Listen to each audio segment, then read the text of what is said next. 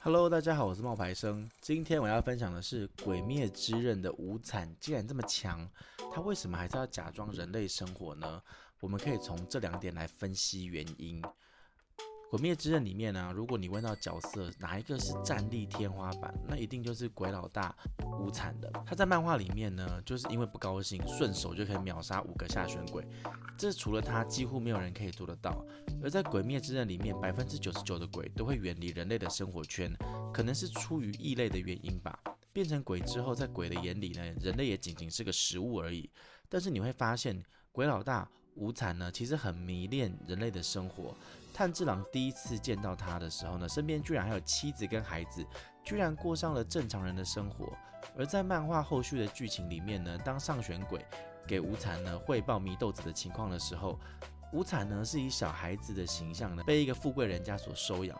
那他到底在想什么？为什么总是喜欢乔装打扮混在人类的世界里面呢？我们的第一个推测就是因为他留恋。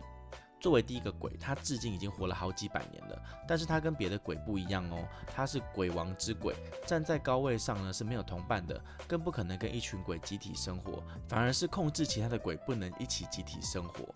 虽然呢，他之后也转化了很多的鬼成为自己的手下，但是在这些鬼的眼睛里面，对他是又敬又畏。过了百年，想必他也过了一段归隐的时间。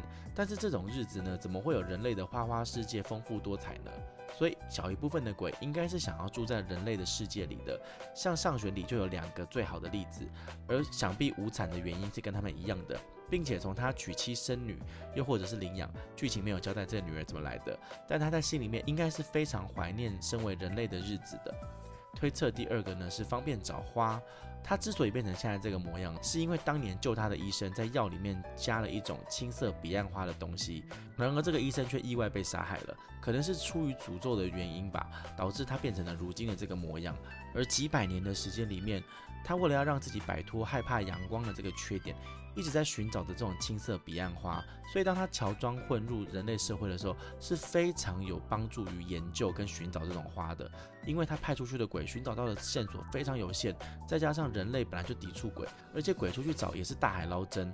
你会发现哦，无惨变成小孩在寄养家庭的时候，他一直都在书柜前面翻找着什么资料。他的继母也时不时的会来关心他，不要学习的太累。但是在半天狗汇报祢豆子已经克服阳光之后，他毫不犹豫杀掉自己的养母。所以透过这个细节呢，我们可以了解到他化为小孩子的模样被收养，只是为了要获得这一家的研究资料。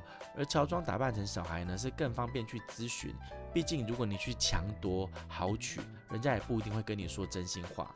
曾经有人分析过《鬼灭之刃》时代背景背后的意义到底是什么？为什么会有鬼的出现？其实这个故事呢，发生的时间是明治时期到大正时期，描绘了外来的吸血鬼、日本的鬼跟鬼猎人的战斗。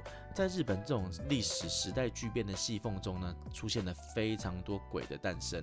在时代之间暧昧不明的阶段里面，人类呢容易陷入一种不安定的状态，无法触及的黑暗力量，非人也就是鬼的出现，就就此诞生。因此才会有《鬼灭之刃》这样子的背景，鬼。以及鬼杀队的产生，那为什么它会造成轰动？可能的原因是因为平成到令和的这个时代间隙，在任何人都能免费的收看的动漫形式呢，播放了这个以大正初期，他们同样都是时代间隙的为舞台的这个治鬼的故事。《鬼灭之刃》是一个非常有着时代背景的一部漫画，还有动画。那我相信呢，有很多人真的是也成为他的粉丝。